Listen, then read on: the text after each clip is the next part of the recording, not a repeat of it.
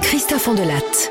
Si vous avez un coup moral, l'impression que la vie vous en veut, le sentiment que tout est foutu, alors écoutez cette histoire. L'histoire de deux alpinistes britanniques qui s'appellent Simon Yates et Joe Simpson. En 1985, ils se sont lancés dans l'ascension du Ciula Grande, plus de 6000 mètres, au Pérou. Une première mondiale. En théorie, ils n'auraient jamais dû revenir. Ils auraient dû mourir là-haut. Ce que ces deux garçons ont fait est unique dans l'histoire humaine. Unique.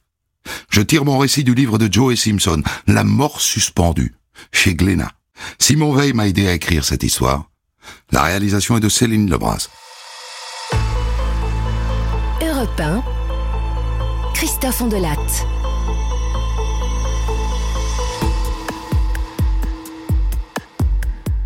Je m'appelle Joey Simpson. J'ai 24 ans.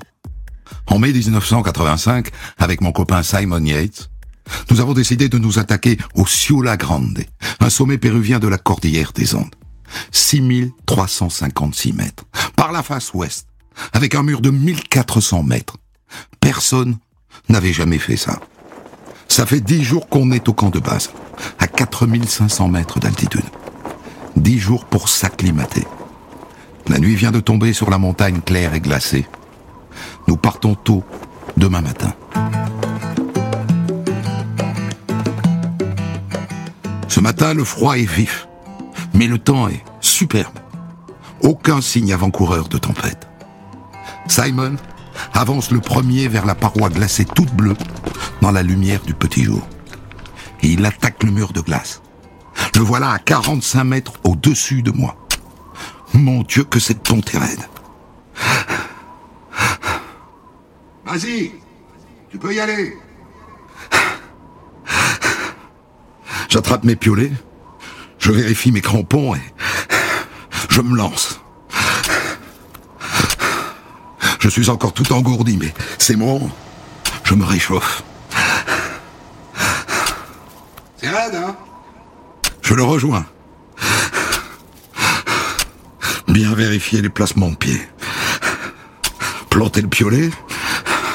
Et hop, coup d'œil sur le pied, piolet, piolet. Ça y est, j'ai pris le rythme. Sans effort et sans migraine d'altitude. Du beau travail. Je suis en sueur, mon sang circule à toute vitesse. Je me sens vivre. Hurrah 300 mètres. 600 mètres. Qu'est-ce qu'on va voir à la fin de cette pente? Maintenant, le soleil nous inonde.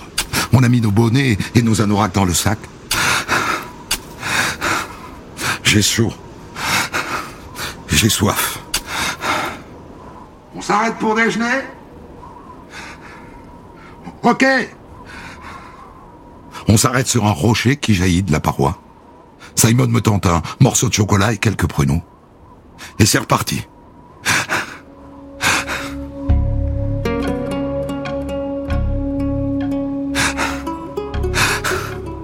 Nous grimpons maintenant parallèlement au pilier central, un formidable éperon de roche jaune qui coupe la montagne.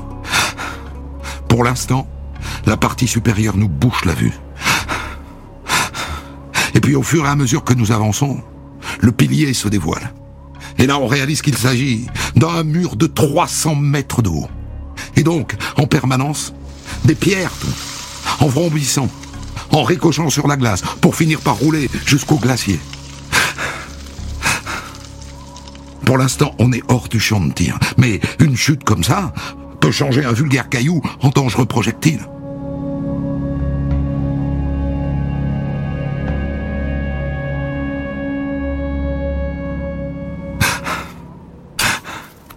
Normalement, on doit trouver un couloir de glace qui s'enfonce dans le flanc du pilier. On a six heures devant nous pour le localiser et le remonter. Et creuser un abri pour la nuit, parce que on n'a pas pris de temps. On a prévu de dormir tous les soirs en se faisant un trou dans la neige. Tu crois qu'on est encore loin? Je sais pas. C'est pas là en tout cas. Je suis passé le premier et je me retrouve face à une cascade de glace, dure et cassante. À chaque coup de piolet, je détache un petit morceau. Et Simon, qui est en dessous, le prend dans la figure. Il n'y a pas que ça. Des morceaux de glace se détachent aussi de l'arête sommitale. Putain, ça fait froid dans le dos. Tirons-nous d'ici, vite On bifurque vers un passage rocheux. Et soudain... Rocher Un rocher d'un mètre de diamètre me tombe dessus. J'ai juste le temps de me tasser sur le côté. Je sens un choc sur mon épaule, amorti par mon sac, et je vois le rocher qui continue sa course droit sur Simon qui est en dessous. Il met une éternité à réagir. Et quand il bouge, c'est comme au ralenti. Je suis plaqué contre la paroi. Je ferme les yeux. Et puis, je risque un œil. Ça va, Simon? Ouais, c'est bon. Avance, le, le coin est malsain. On a fini par trouver le couloir. Et après 15 heures d'escalade intensive, nous voilà à notre premier bivouac, à 5800 mètres d'altitude. Tu veux quoi, ça? Alors au choix, Moussaka ou Suprême de Dinde? Oh ben peu importe. Ils sont aussi immangeables l'un que l'autre, je suppose. On a choisi la dinde. Le lendemain, je démarre la journée en tête. Nous atteignons une sorte de rampe à quoi? 500 mètres du sommet? On se trouve face à une barrière de sérac. Impossible de continuer. On sent c'est une mauvaise surprise, ça, bordel Il Faut absolument qu'on trouve un passage. Et avec ça, l'air s'est raréfié.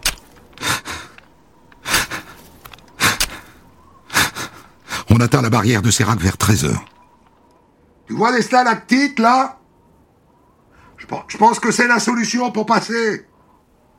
Effectivement, au milieu du sérac, il y a une cascade de glace. C'est la seule surface solide. Mais avant, il nous faudrait escalader une falaise glacée. C'est pas évident, hein Vaudrait mieux tenter notre chance par les rochers. Les rochers impossibles C'est complètement pourri Simon se dirige vers la paroi. Il attrape le rocher à pleine main. Et il s'élève lentement, et puis d'un coup, une de ses prises lâche, et il tombe. Merde, merde. J'étais pourtant sûr que ça allait tenir. Et il y retourne, mais sur le côté de la cascade, pour éviter le mur, à un endroit bourré de stalactites, des colonnes de glace de la grosseur d'un bras, longues de 2 mètres, voire plus. Je vais en faire tomber quelques-unes au passage. Fais attention.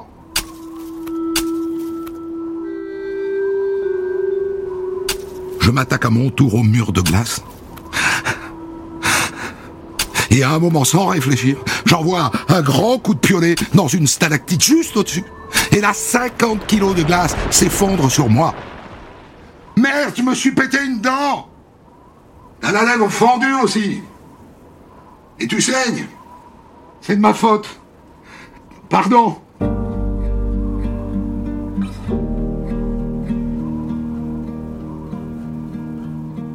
On a mis 4 heures pour faire 100 mètres. Il est 8 heures du soir. Le vent souffle de plus en plus fort, il neige. J'ai froid, j'ai le petit doigt gelé. On va bivouaquer là, quelque part sur ces pentes abominables. Simon met encore deux heures à trouver un endroit. On se creuse un abri rectangulaire et vers 23 heures, on se glisse dans nos sacs de couchage. Il fait moins 20 degrés et avec le vent, moins 40.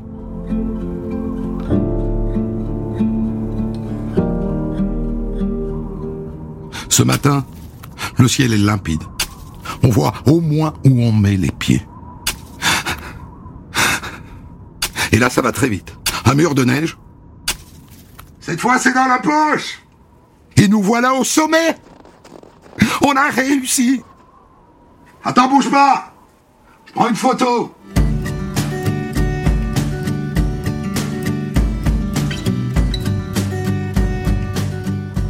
Et maintenant, il faut redescendre. On dirait qu'on va avoir droit à une autre tempête, hein Redescendre, mais par où? On attaque la descente à 13h30, encore des. Et là, les nuages se referment sur nous. Et il se met à neiger à gros flocons. On n'y voit rien Et à un moment, un bruit sourd. Simon Il a dû passer à travers une corniche ou prendre une chute de sérac. Simon ça va?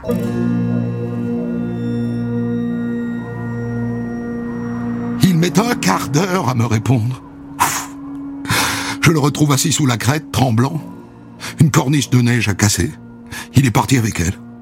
Il a cru que c'était fini. Il avait oublié qu'il était retenu par une corde. C'est la corde qui l'a sauvé. La suite, la suite est un enfer. Il fait moins 20, la nuit tombe, on n'a presque pas avancé. On est encore tout près du sommet. Mais bon, normalement, on sera au camp de base demain après-midi.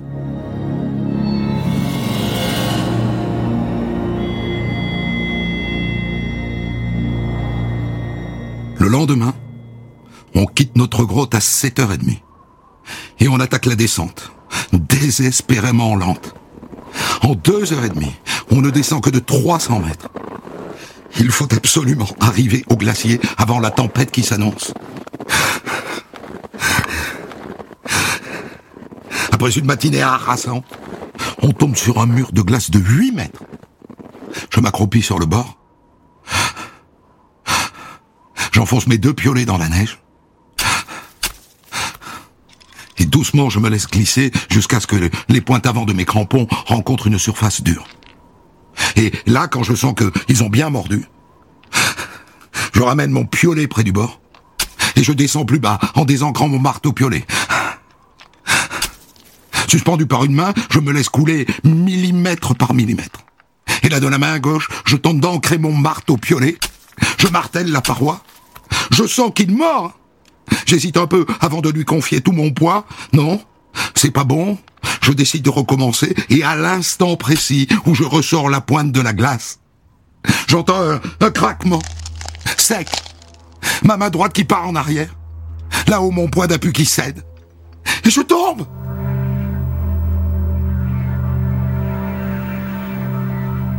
Et je m'écrase à la base du mur. Mes genoux encaissent le choc. Aïe J'ai l'impression qu'ils explosent.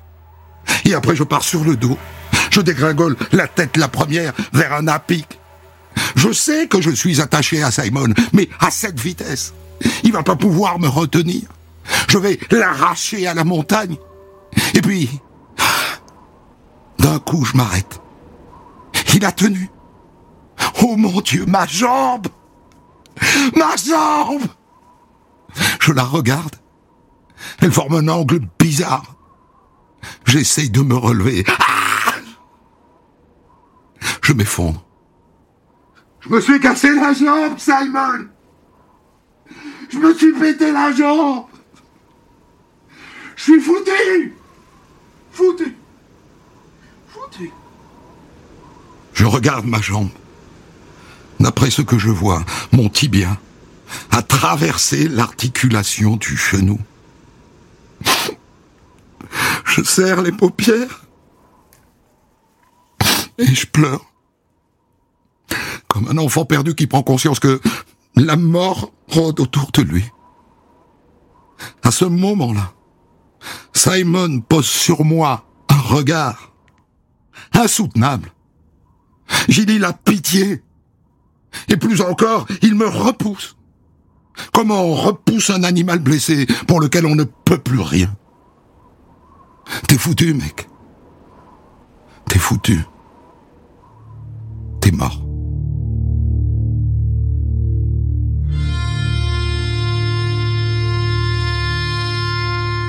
Mais moi, je n'ai pas renoncé. Et centimètre par centimètre, la tête penchée, à coups de piolet dans la neige, je me mets à avancer, à me traîner sur une jambe, avec tellement de concentration que j'en arrive à ignorer la douleur.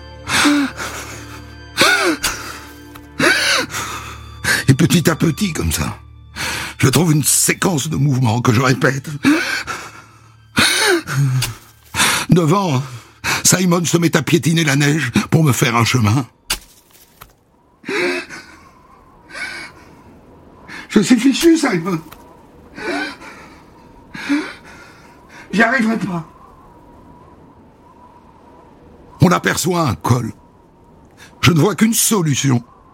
Glisser. Glisser jusqu'à ce col. Simon Tu penses que tu vas pouvoir supporter mon poids avec cette neige? Un bout de bras? Au bout d'une corde? On s'encorde à 100 mètres. Ça y est T'es prêt? Je me mets à plat ventre dans la pente. Et je me laisse glisser. Et ça fonctionne. Je descends doucement avec un piolet dans chaque main, prêt à les enfoncer en cas d'amorce de chute. Bien sûr, je n'arrive pas toujours à soulever ma jambe blessée. Parfois, les pointes du crampon s'accrochent dans la neige. Et là, ah je reçois de sacrées décharges de douleur. Mais j'essaye de pas crier. Je veux pas que Simon s'arrête. Ça y est J'ai fait 50 mètres. La mort s'éloigne de moi.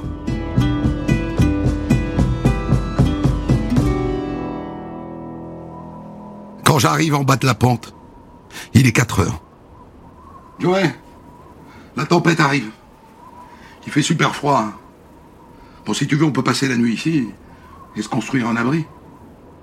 Non Non, je préfère continuer, perdre encore un peu d'altitude, avant la tempête. Tu veux pas prendre le temps de respirer un peu? Pas besoin d'attendre. Allez.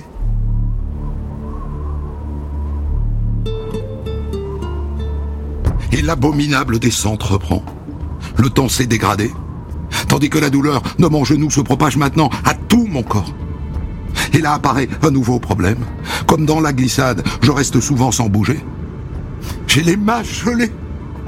J'arrache ma moufle avec les dents, mes doigts sont durs.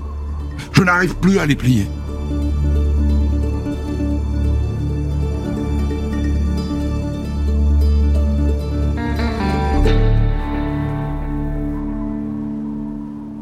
La nuit tombe et nous continuons notre descente infernale. Et maintenant, on doit être à plus de 100 mètres de ce col où nous passerons la nuit. 100 mètres Plus que 100 mètres Et là, d'un coup, tout s'accélère. Simon, putain Ralentis Est-ce qu'il a perdu le contrôle? J'essaye de me freiner avec mes mains, mais rien n'y fait. Je glisse toujours. Il faut que je m'arrête. Et au bout de cette chute, il y a forcément un mur. Il y a un trou, il y a une crevasse. Et soudain, ah Le vide. Le vide. Mes pieds rencontrent le vide et je tombe. Et je chute comme un pantin au bout de ma ficelle. Et là, d'un coup, pff, je m'arrête. Et je me retrouve pendu dans le vide au bout de ma corde. Et je me dis, ouf, Simon a réussi à me retenir. Avec ma lampe frontale, je remonte la corde jusqu'à l'endroit d'où je suis tombé. Cinq mètres. Je suis à cinq mètres du bord, dans le vide, suspendu à mon baudrier. Et ensuite, j'éclaire en dessous. Il y a au moins pff, 30 mètres au-dessous de mes pieds. Et en dessous, la bouche d'une crevasse. Impossible de remonter. Impossible de descendre. La nuit, le vent qui souffle en rafale. Le froid. D'ici deux heures, tout sera fini.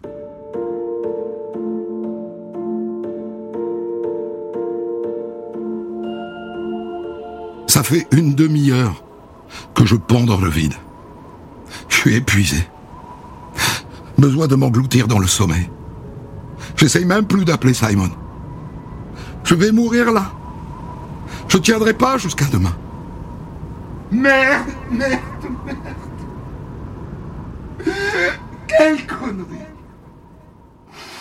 Quelle connerie.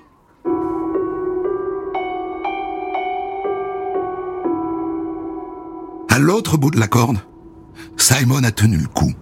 Il est arc-bouté dans la neige, à trois mètres du bord, son baudrier lui scie les cuisses, il est gelé, mais il ne lâche pas.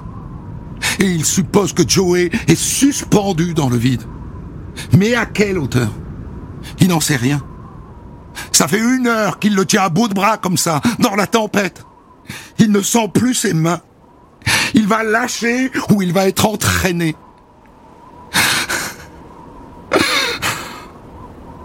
Il n'a plus qu'une seule solution. Le couteau. Sortir son couteau et trancher cette corde. Il ouvre le couteau avec les dents. Il s'approche de la corde. Il n'a même pas besoin d'exercer de pression. La corde tendue se rompt et elle éclate. Littéralement.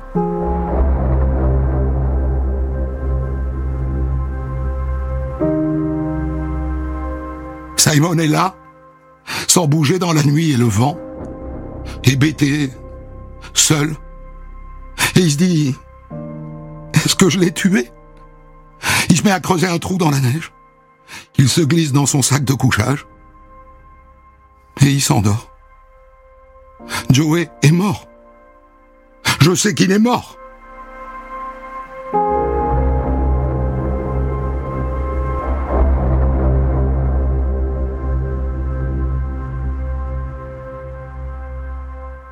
L'autre bout de la corde, j'avais accepté l'idée de la mort.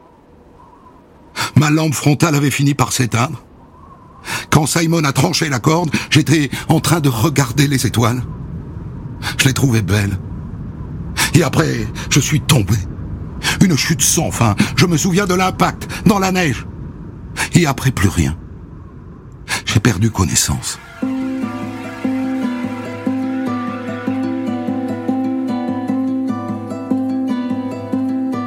C'est la douleur qui me réveille. Et mes jambes sont repliées sous moi. Si j'étais mort, je sentirais rien. Je suis vivant. Nom de Dieu. De ma main, je balaye l'espace autour de moi. De la glace. J'ai dû atterrir sur une terrasse ou, ou un pont de neige. Et Simon Il est mort Il serait tombé sur moi. Simon Simon L'écho me renvoie son nom comme une gifle. Et là, je me dis, il est peut-être au bout de la corde. Alors je tire sur la corde. Aucune résistance. La corde vient à moi. Et là, je regarde le bout. Coupé. Il l'a tranché. Mon Dieu, c'est bien la peine d'avoir fait tout ce chemin. Il aurait dû m'abandonner là-haut. Sur l'arête.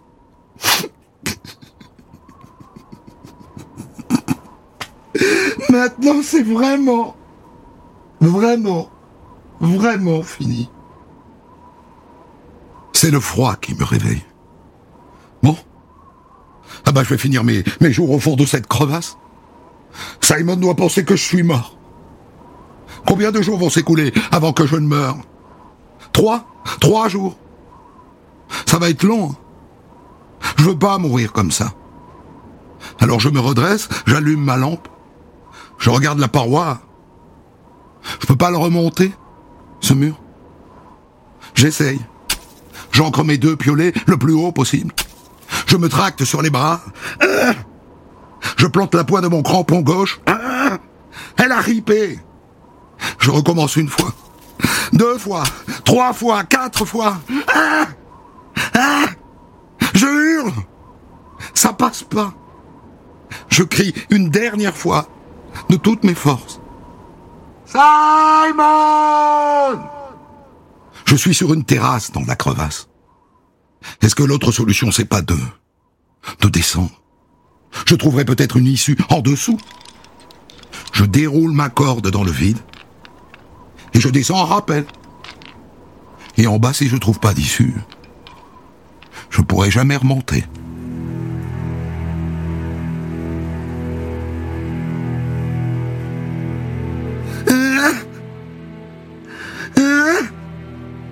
J'arrive au fond de la crevasse. Je me retrouve dans une grande salle souterraine. Elle est remplie de neige. De neige.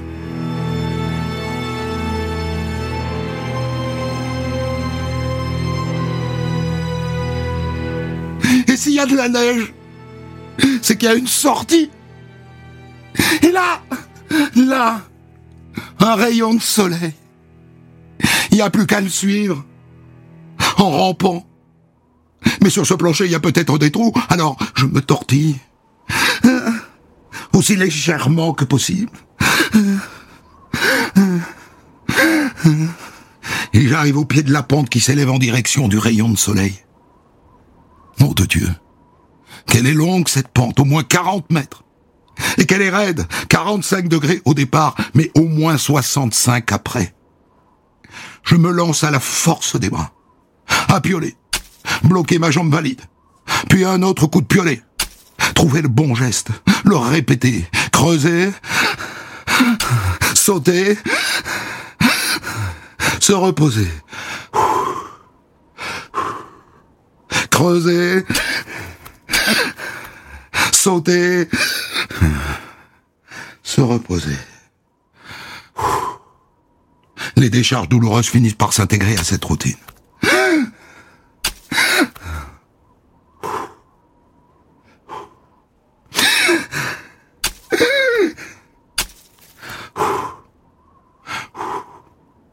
Deux heures plus tard, il ne reste plus que trois mètres à faire.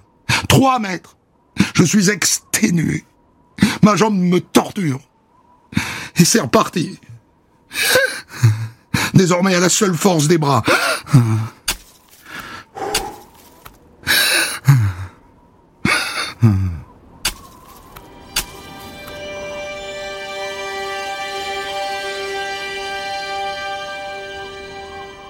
Et là, ma tête crève la neige. Et comme une marmotte qui sort de son terrier. Je jaillis à l'air libre. Mon Dieu, que c'est beau!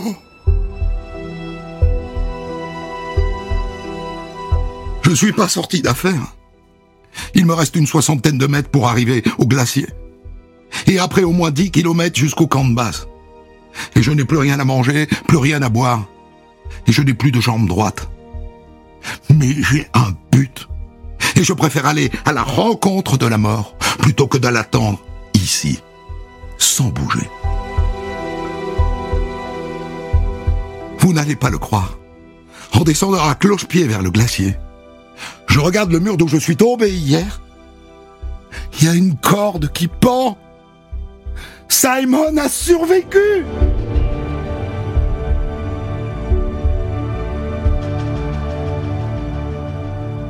Je suis arrivé à cloche-pied au glacier. Et après, j'ai rampé pendant trois jours.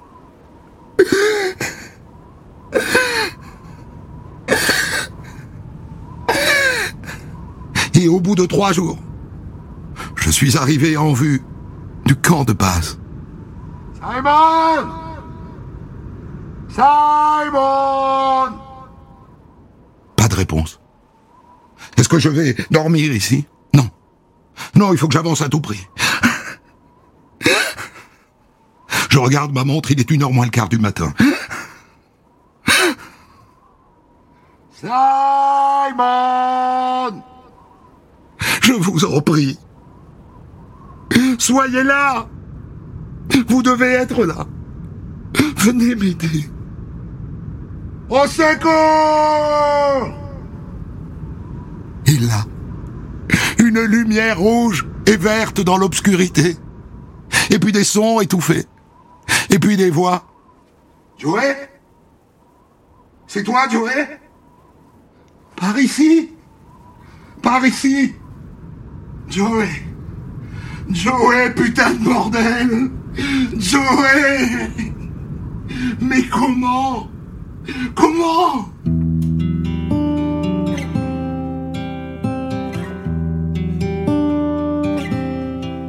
Arrivé à la tente, Simon m'a donné du thé chaud. Et puis du porridge, mais j'ai pas pu l'avaler. Et après, je lui ai tout raconté. Simon?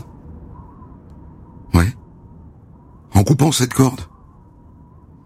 Tu m'as sauvé la vie, tu sais. Je t'en veux pas, hein. T'avais pas le choix. J'ai pensé que t'étais mort. Oui, je sais. Mais je m'en veux de ne pas être resté là-haut plus longtemps pour te chercher. N'y pense plus, Simon. N'y pense plus. C'est fini. Une seconde plus tard, je suis tombé dans le sommeil. On est parti le lendemain matin, à dos de mulet, jusqu'à Kajatambo, et ensuite en camionnette jusqu'à Lima. Et à Lima, on m'a opéré. Et après l'opération, le médecin m'a dit, ne pourrez plus plier les genoux, hein, monsieur Simpson. Vous boiterez et vous pourrez plus grimper, hein, ça, c'est sûr, hein.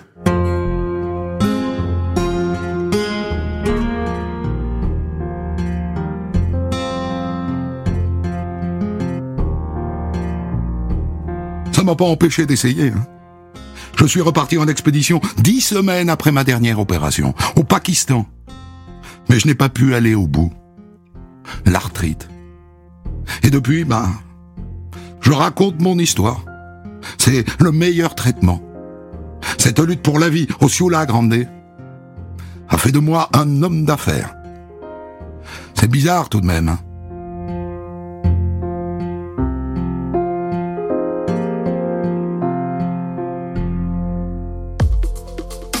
Des centaines d'histoires disponibles sur vos plateformes d'écoute et sur europe